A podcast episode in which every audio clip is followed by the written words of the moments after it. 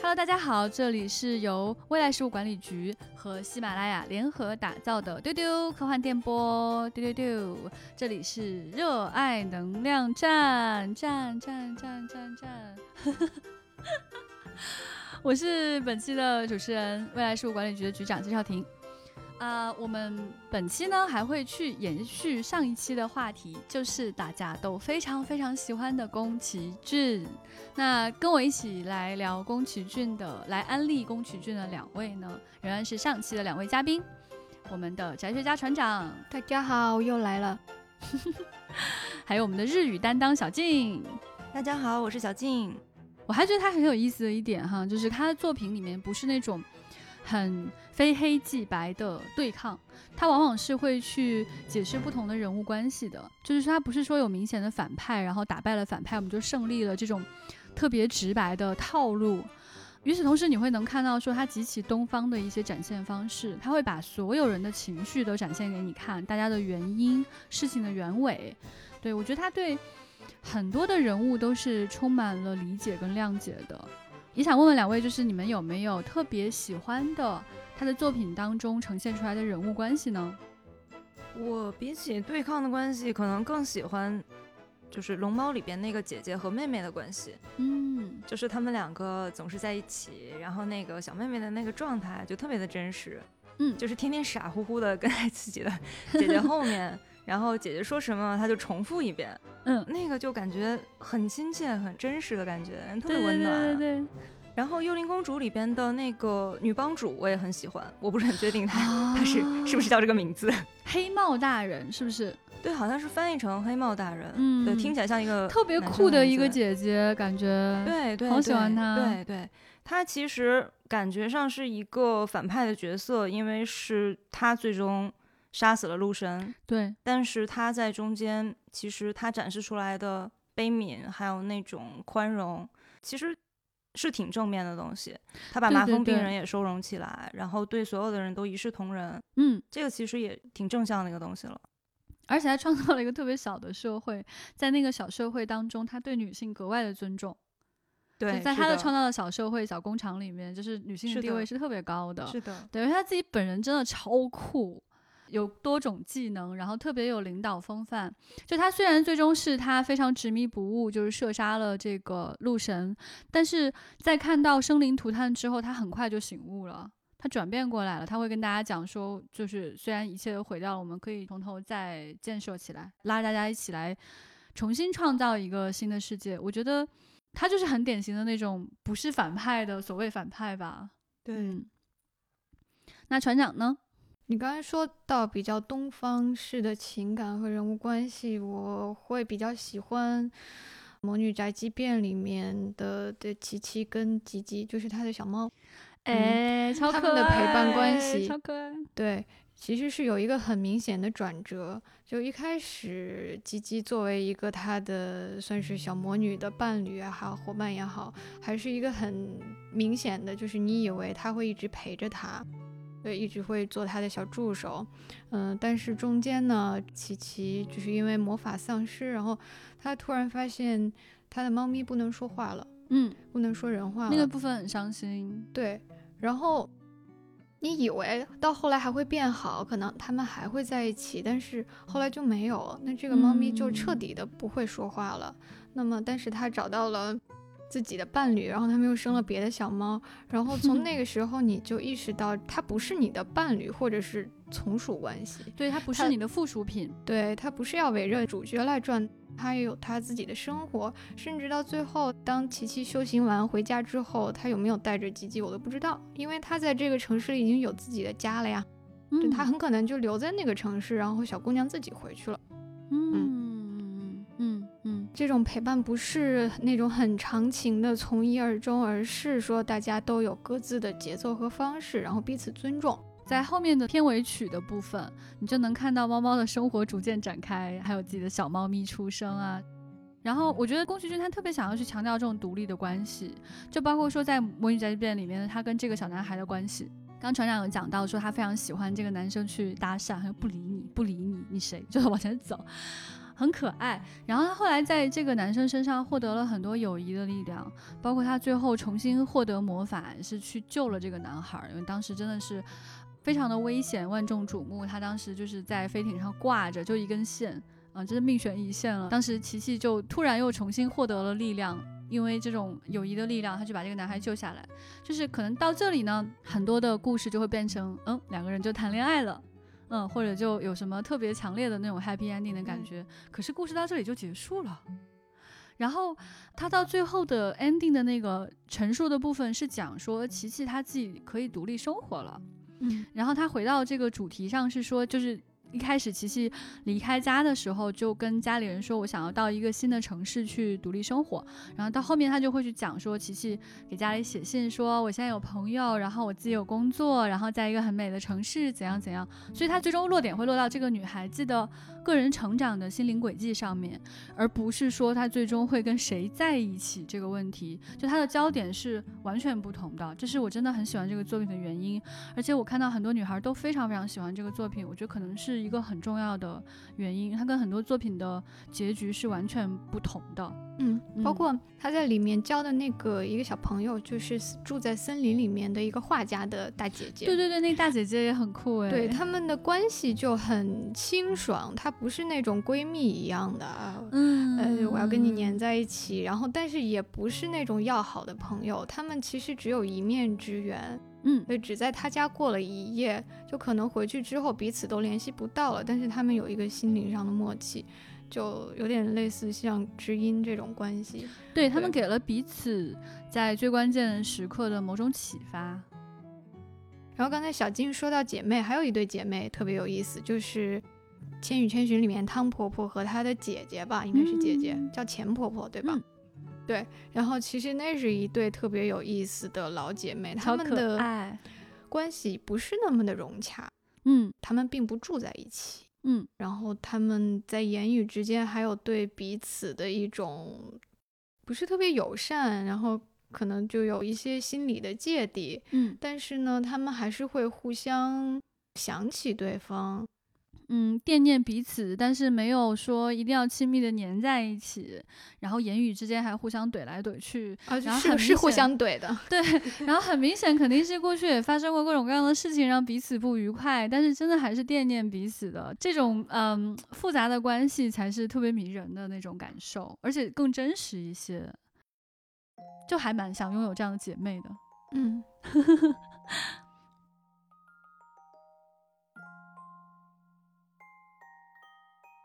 刚其实有谈到，就是说宫崎骏不是非常的喜欢飞机嘛。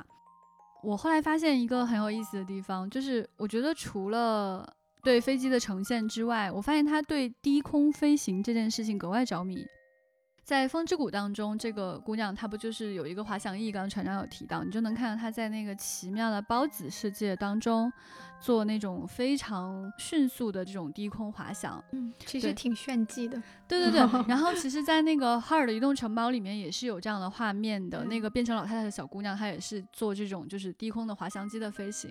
而且，其实琪琪也是这种，就小魔女她骑扫帚也是可以做快速低空飞行的。她有很多的画面。不是去展现琪琪如何利用飞行在城市上空可以绕道啊什么的，她其实会去做大量的那种就是贴着地面的飞行，穿过人群的飞行，对，然后呃这种话就是让你觉得说他是非常理解飞的愉悦的，因为飞真的是太梦幻的事情了，就是很多人做梦可能就梦见飞的感觉，但其实大多数人是没有体验过的。坐飞机我觉得真的不算。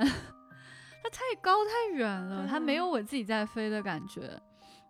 我人生中唯一的真的接近低空飞行的体验，其实是潜水。就是当我潜水的时候，我好像是在贴着某个外星的表面做低空飞行，但是也不能很快，没有办法做到像他那样的速度。我不知道你们有没有对这一点有印象呢？就还很认同，就是它是一种。很单纯、很直接的快乐，就像你跳起来摸一个高处，嗯啊，你很快乐。然后你跳过一个小石子儿，你踢它一 下，就是这种很简单的动作的快乐，啊它不是那种娴熟的飞行的技巧的快乐，就是一个简单的生理动作的快乐。所以，就他飞的人，甚至都不是，就很多是失败的飞行，对吧？对，像奇迹里边的那个小男孩儿，他不就对是想骑着自行车飞起来吗？对，然后其实他就失败了。他只离地可能也就几厘米吧，然后就嗯摔下去了。但是嗯两个人很快乐，就是在对他离开地面的那一瞬间，他的表情就变了，就哎就笑了，特别单纯的快乐，就是伸手摘了一个花儿，跳起来，然后转两圈的那种快乐。嗯，我就觉得宫崎骏的电影，它其实是有一种轻盈感，啊，对对对，是的，它会让你感觉这个人物很干净、很清爽，它是随嗯时可以起飞的，就是那种轻盈的感觉。那对对对对，对，就像刚开始提到就红猪的时候，这个头发飞起来的感觉。嗯然后还有我印象很深刻的一个镜头是那个《幽灵公主》里边男主出现的时候，他跳到围嗯墙上面，然后说我是来自就是从最东方过来的阿西塔卡。然后这个时候他自我介绍的时候，他披了一个草编那个东西，这个东西就被风吹起来，然后这个少年就嗯看起来感觉随时都可以起飞，一个就是威风凛凛的一个样子。嗯，很有这种轻嗯。盈的感觉。就他其实也不需要起飞，包括《千与千寻》里边那个铁路也是。其实铁路这个东西，你感觉它是脚踏实地的，嗯，但是它通过把它给放在水面上，它找到了这样的一种意象之后，这个铁路这个东西也浪漫起来，嗯，然后也轻盈起来。像刚才船长说的，它是可以在太空里面飞行的，嗯嗯，就感觉很舒服。甚至我们说像极其就是笨重的龙猫，它跳一下，所有的雨都会掉下来的这样的龙猫，你也会觉得它很轻，而且它本来就能飞。对，小胖子飞起来特别的愉快。我还想到一个人物很有意思啊，就是哈尔的移动城堡里面那个稻草人嗯啊，那个稻草人也感觉很轻盈，就是本身稻草人是一种被固定起来的感觉。就是很可怜，被绑着，然后被插在地面上。他他不是哦，他就是一直在跳跳跳跳跳，对，然后他还特别高挑，对，所以他跳起来的感觉格外的轻盈。船长有什么印象深刻的轻盈的人物吗？啊，那个跳跳灯，啊，它是挂在那个钱婆婆家门口，嗯，一只灯，然后它一跳一跳的就去接千寻，然后又一跳一跳的把它接回去。它是一个很生锈的一个嘎吱嘎吱的灯，嗯，它那个声音我印象特别深刻，就是它一路上都有嘎吱嘎吱嘎吱的。对。但是它跳起来的时候，你会就觉得它没有那么秀和笨重，也是很轻盈的一个小东西。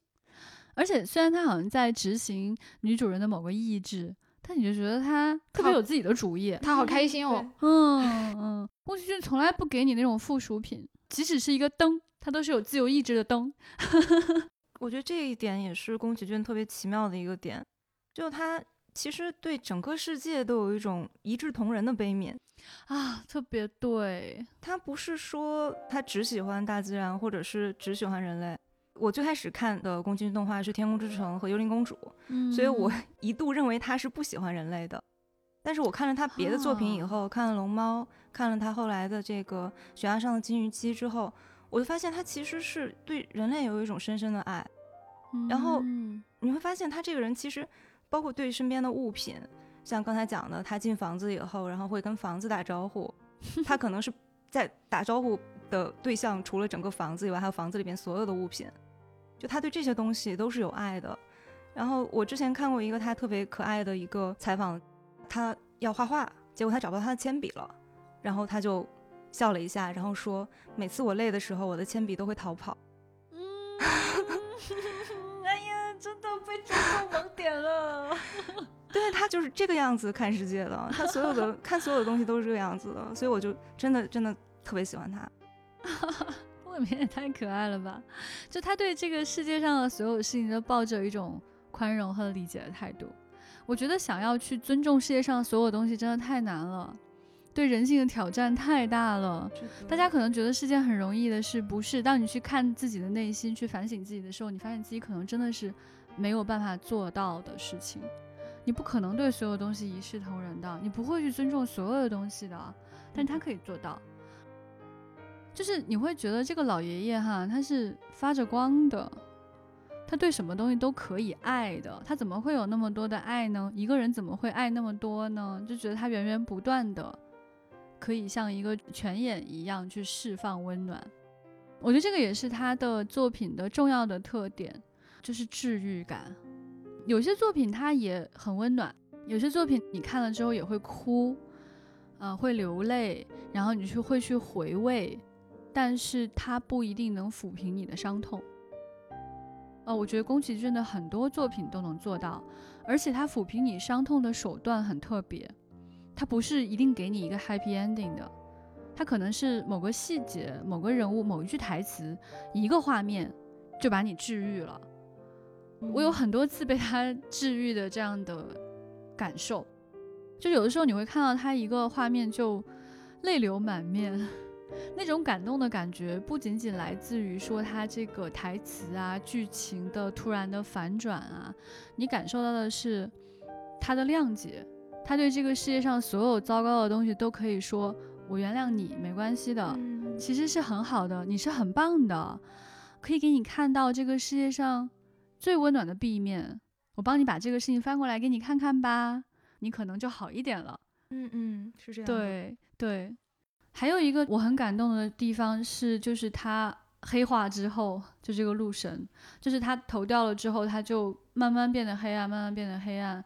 你会看到一种非常巨大的黑暗的力量变得铺天盖地。然后他特别无助的流向四面八方，你能明显感觉到他只是很焦虑，在找自己的头，他不是想毁灭这个世界。但他的身体逐渐软化，逐渐变成黑色，然后像海浪一样，就是冲到所有的角落当中去毁掉这些植物，毁掉这些生命。那些小精灵都一个一个死掉了。宫崎骏想让你去看，说当你的全部的黑暗释放出来是什么样子的啊。当你整个人难过的时候，那种黑暗感铺天盖地的难过、无力，去充斥着世界的每一个角落的时候是什么样的？嗯，我真的非常非常感动。我觉得他用一种很温柔的方式向你描绘了这种毁灭的力量，然后最终他又在这个毁灭的世界当中开出一朵小花来，就是这种巨大的反差，所以才会让你的心灵得到了强烈的治愈。对。他那个小精灵的这个意象，我就觉得非常的不可思议。嗯，我们夏天的时候从那个一大片树林之中走过的时候，你会能够 看到上面有那个一点一点的小日光落下来，然后这个日语叫 “komolebi”，就是太阳透过叶子落下来的光。它专门有一个词，我的天啊，它有一个词在讲这个事 情啊，它有一个词形容这个东西，形容这个光。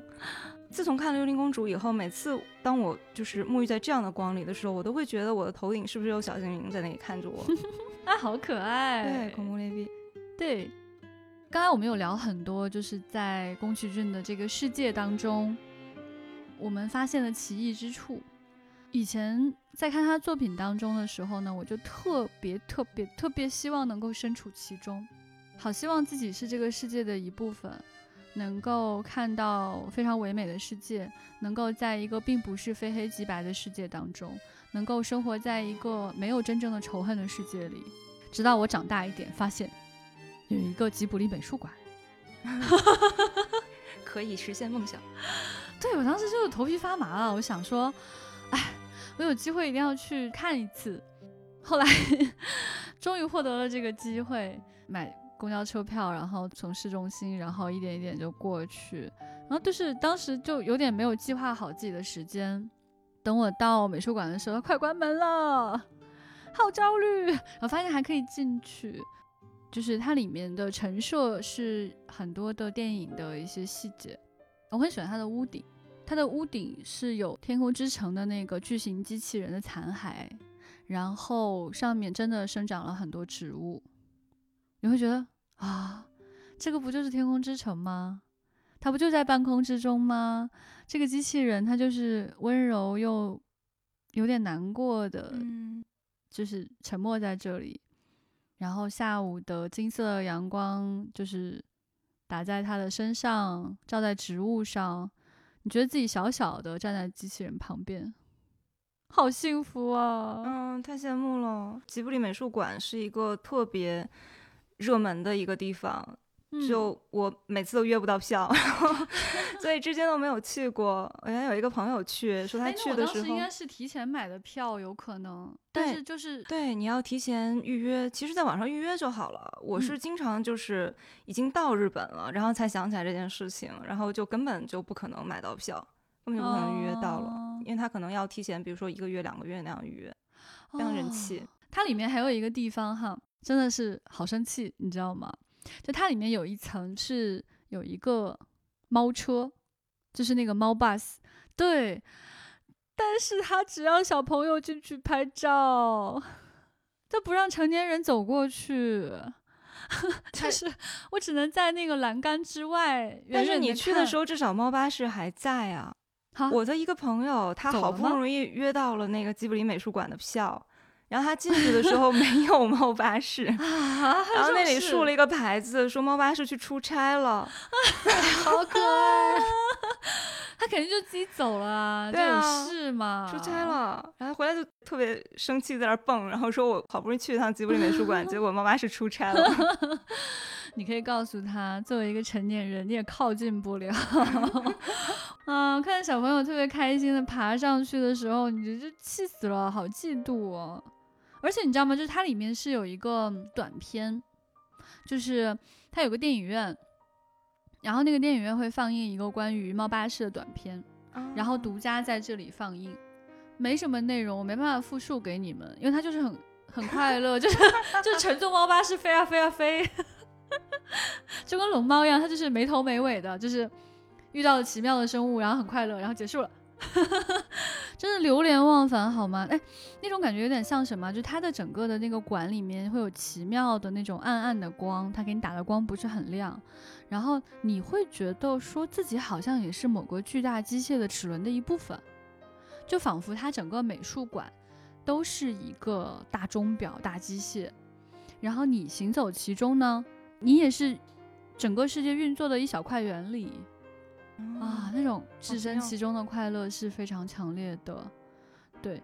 然后，嗯，我觉得可能给我更多时间的话，我可以更宅气的指出每一个点来自哪儿。我觉得它里面小心思真的好多，就包括洗手间门口的椅子、洗手间里面的镜子，都是有来源的。它有那种主题餐厅吗？有，有的，有的，有的，有的。主题餐厅里面卖的东西也是有那种，就是某个小生物的盘子啊，然后有各种小甜点做成它们的形状啊，这种都是有的。对，就是那种小心思的东西。我比较推荐大家去逛它那个商店，就是在不能靠近的猫巴士旁边有一个商店，商店里面卖各种各样的周边，各种各样。对，就是小项链啊什么的，小贺卡呀，各种各样的。我还在那边有看到，就是它有那种就是。胶片，嗯，就电影胶片的一小节。吉卜力应该是有在建乐园的吧，小静？对，吉卜力现在在名古屋有在建一个乐园，这个应该是二零二二年会开放一部分，然后到二零二三年会完工。哇，二零二二年值得期待的事也太多了吧？哎，他们会有受疫情的影响吗？这个的话现在还不好说。嗯，啊，我就是觉得。就是宫崎骏创造的这个吉卜力的这个世界的话就很奇妙，它不是现实世界，就是但是它好像是又是现实世界的延伸，你你好像又能够去从现实世界往外跨一步，你就能够进到这个对梦想的世界里。是是是，就包括他自己的那个工作室也是，就那个小房子，你就看起来很像是他动画片里的那个 那个样子，还有宫崎骏这个老爷爷。他从他很年轻的时候就是这个发型，就就那个时候没有白花白，花白的时候就是这个发型，然后就是这个样子，戴个眼镜，留着络腮胡，然后天天戴一个围裙，每次画画的时候就是把一条腿枕在那个屁股下面开始晃，就几十年过去了，他这个人就一直是这样，你就觉得很难以置信，就是这个人是真实存在于这个世界上的吗？然后他整天开一个那个小车，就他那个小车就特别的卡通，到他的那个童话般的房子里，然后进去了以后还会跟空空的房子打招呼。他们每次那个吉卜力工作室就是上班的时候，他们还会搬一个长椅在外面，然后那个长椅上面就写着说那个呃谁都可以来坐。宫崎骏就会在那个窗口在那看，哎，平时经常看到的那个人，哎，没有来呢，今天发生了什么呢？他就还会在那里看你。真的不会有我们这样的人就隔着玻璃往里张望吗？我觉得可能是会有的，互相看。对，基本上就是当地的居民。然后到晚上的时候，他们又会把那个长椅再搬回来，然后他会 会跟当地的居民聊聊天呀，然后就是互动一下啊，就觉得很有趣。的。真的好知行合一啊！他真的在生活当中也是尊重每一个人的，他知道有人会喜欢他们，所以他就会邀请大家坐在这个长椅上，形成某种隔空的对视或者对话。你就觉得好像这个。魔法的边界是很模糊的，嗯，你好像随时就可以进到他那个魔法的世界里。我的一个朋友，他年纪很大了，然后才有一个女儿，也就他女儿上初中的时候，他已经六十岁了。嗯，他在东京工作，他就为了他的女儿，他女儿很小很小的时候就很喜欢宫崎骏，然后整天就说我要去吉卜力工作。但如果要是一般人的话，你就会觉得这只是一个梦想，但是一个小姑娘。你就觉得好像这个东西是有点可以实现的一个感觉，他就真的去学美术，然后考上了一个很好的一个美术的一个学校。然后我这个朋友他就说，说我每天我来上班的时候，我都会提前一站下车走路，然后走到公司，然后下班的话我会走一站，然后再回去。为什么呢？因为我要锻炼身体。我已经六十岁了，我要等到我女儿成为吉卜里的 导演，然后看到我鸡皮疙瘩起来了。这个故事也太感人了吧！对，我要等到他有他作品的那一天，他就整个全家搬到了那个吉卜力美术馆的旁边。因为如果你是当地的这个区，就像北京，比如说如果有一个美术馆是在朝阳区的话，朝阳区居民可能会有优惠票，或者是你可以提前预约，你可以随时去，他也有这样的一个优惠的一个活动，所以他就全家就在那儿买了房子，随时都可以去那个美术馆，就在美术馆的旁边，太霸气了！为了获得美术馆的优惠券买了房子，为了为了让自己的女儿实现梦想买了，太感人了！这个天啊，太感动了！梦的延伸，就觉得这个。界限真的好模糊啊！这个故事我觉得已经可以变成吉卜力工作室的故事了。对你刚刚跟我描述这个画面的时候，我脑海中都是动画片的场景，就好像就是吉卜力的工作室的其中一个作品。然后这个小女孩就穿着像《龙猫》里面的姐姐穿的那样的衣服，然后她走在对，就是很正常、很普通的那种街道上，然后阳光洒下来。她说她想去学美术，要去。一个大师旗下去工作，要做动画，要有梦想。然后父亲因为年纪大了，所以他有一天在公交车上决定，我要提前下车，因为我想要等到看到他能够去做自己动画的那一天。这根本就是吉卜力自己的故事，这根本就是可以拍电影的，对，好适合他们做的故事。这个朋友他每年体检的时候都会来我们这里炫耀，你看我这个是全 A。你们年轻人都还不一定能得全 A，他就那个体检每一项都是好的嘛，好可爱的爸爸。对，说你看我很健康，我可以等到我女儿成为那个吉卜力导演的那一天。哎呀，我的天！然后他的女儿去呃吉卜力工作室的长椅上坐着的时候，吉卜力工作室里面就会钻出来小煤球和小精灵跟他打招呼。对，还会有宫崎骏在那个上面可能看着他，然后这个女孩经常来哦。对。然后他有一天可能是因为有事没有去，后来第二天爷爷就问他说：“我一直在等你，你怎么还没有来？” 啊！哎，我自己脑补太多了，怎么办？好喜欢这个故事。就是宫崎骏爷爷，你每次看到他都有一种很宁静的力量，觉得好可爱啊！就是我想象他是一个很温柔的爷爷。就怎么说呢？宫崎骏这个人。就你得看他是什么状态，嗯，如果他是他平时不工作的状态的话，他就是一个人很好的爷爷，就是一个很温柔的爷爷，一笑还有酒窝，就超级可爱。但如果他一旦工作起来，他整个人就是变得非常非常的暴暴躁老爷爷，对，非常非常的暴躁，然后就会一直在那里晃。就我刚才讲说，一条腿压在屁股下面，然后一边那个搔着自己的头发。然后把头发弄得乱七八糟的，然后拿着铅笔在那里画画画画画画，然后画了以后觉得不满意，啪撕掉，然 后就是那种 那种感觉的一个人。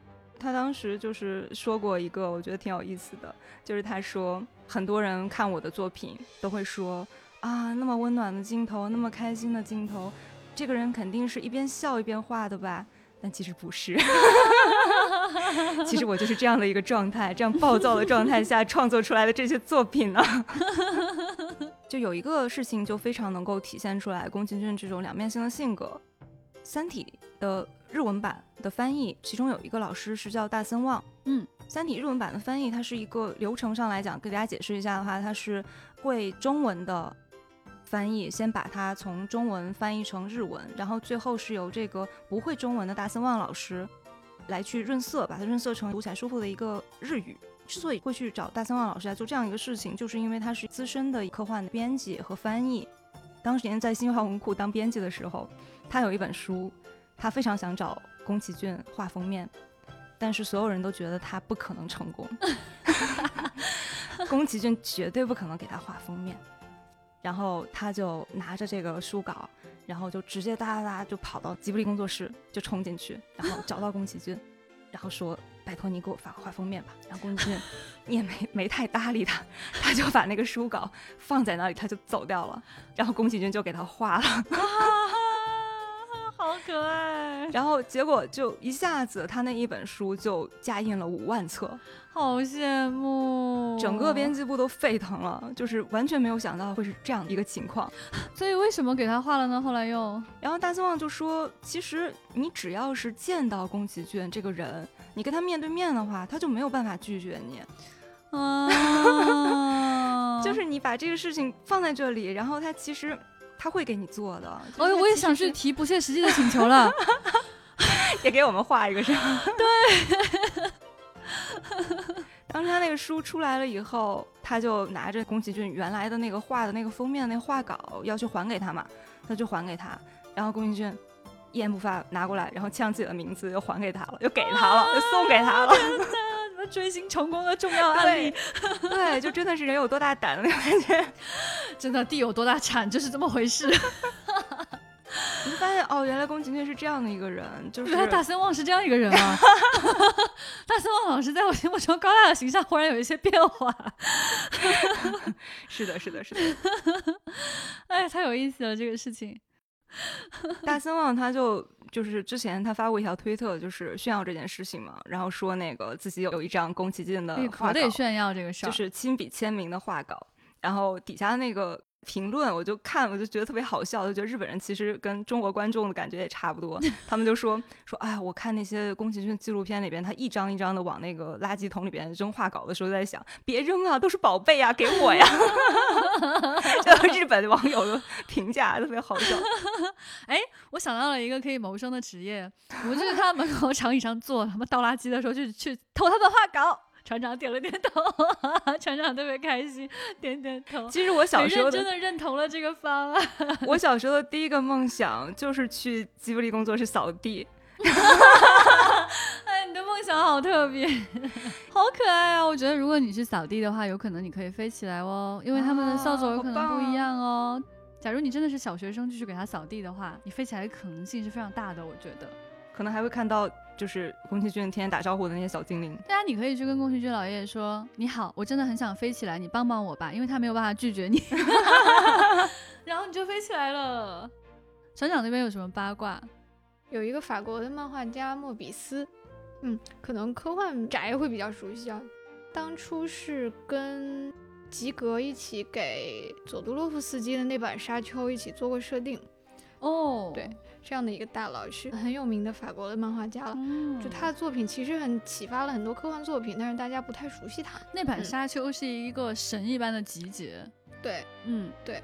然后他跟宫崎骏的关系比较好，然后宫崎骏，呃，《风之谷》是受莫比斯的漫画的影响，嗯，对。然后他们私交比较好，然后后来莫比斯把自己的女儿就起名叫纳乌西卡。啊，我的天，哎呦！最好的祝福，铁粉。宫崎骏是一个特别喜欢宣布自己退休的人，哎，这个真的是，在我记者生涯当中，他都搞了好几次。他从《天空之城》开始，那么早啊？对。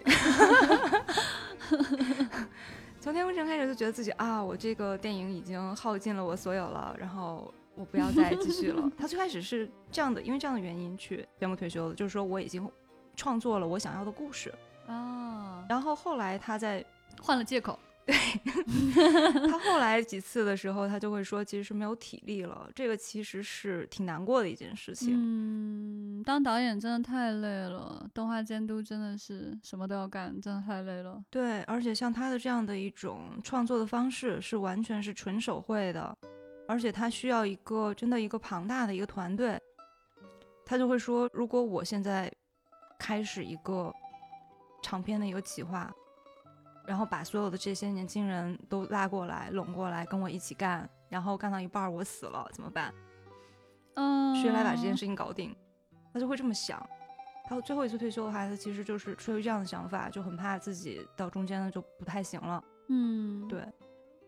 但是他是一个闲不住的人，所以每次 每次他就宣布退休，然后过一段时间，然后就出了新的作品。拿两张纸，然后放在那个铃木敏夫，就他那个制作人的面前，然后说：“嗯，我又想了一个点子，你 先看看呗。”对他上一部作品应该是这个《起风了》，已经是二零一三年了。他那个时候也是说不会再出这个长篇动画了。我有明确的记得，对对，因为他在那个前后，他其实失去了好几个他工作的伙伴。啊，我觉得现代人的话，应该很难去体会宫崎骏的那种感受。因为他们的这种工作方式，实际上是很年轻的时候开始，他们就在一起，生命中的挚友。对，合作起来的话，可能就是你稍微说一下，对方就会知道是怎么回事。啊，我很理解，很理解这种感受。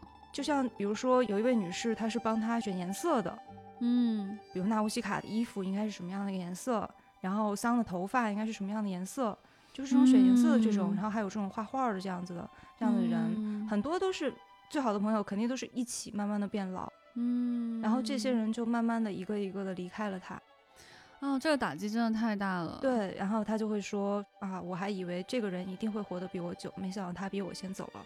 但是后来宫崎骏他又开始就是换了一种想法，他就是不是说我现在已经有很多人离开我了，我没有办法创作了，而是把他重新想，就说那我剩下来的时间，就这些人本来我以为他们会活得比我久，但是他们先走了。那留给我的时间，我要用这个时间来做什么？我能做什么呢？我只会做长篇动画呀。所以他就这种想法，然后他又开始一点一点的去尝试。所以他现在又在做 所以是再次假退休了。对他现在又在做一个翻译过来的话叫“你们要如何生活”。好想看，因为我觉得这部作品很有可能就已经把你刚刚讲的他这种生命体悟是加进去了的。对这个作品，它现在已经有三十六分钟的一个成品了，不是很确定它会不会，不是很确定它什么时候能上映 啊，好想看。我觉得他自己的故事也是像他的电影一样那样治愈的，就是当你遇到你最亲爱的朋友，跟你最好的、最有默契的合作伙伴逝去之后，你怎么样重新面对自己的生命，重新审视剩下的时间的价值。很积极的人生态度，对，太了不起了。我觉得在他身上我获得过很多的力量，我觉得这个就是他动画最大的魅力。对，所以真正好的艺术品就是有这样的感召力的。特别希望就是每个喜欢宫崎骏的人可以有机会再看看他，去重新体味那种快乐它带给你的东西。我觉得理性的分析是一方面，对人的研究是一方面。我认为最好的尊重他的艺术的方式是你爱他，你喜欢他，你去感受他能够带给你的东西。嗯，对。我每一次重新看宫崎骏的作品都有新的感悟，所以听完我们的节目，也希望大家都再去看看他，嗯，跟他打个招呼，然后非常的期待他的新作可以上映。那今天有听到这个节目的大家呢，也希望大家来跟我们留言，告诉我们你最喜欢的宫崎骏的作品是哪一部？为什么？你喜欢哪个人物？哪个小角色？是小煤球吗？还是小龙猫呢？大龙猫。那非常感谢小静的分享，也非常感谢船长的分享，就是这样喽。拜拜，拜拜。我们可以一起哼那个啦啦啦啦啦啦。嗯，あの地平線輝くのはどこかに君を隠しているから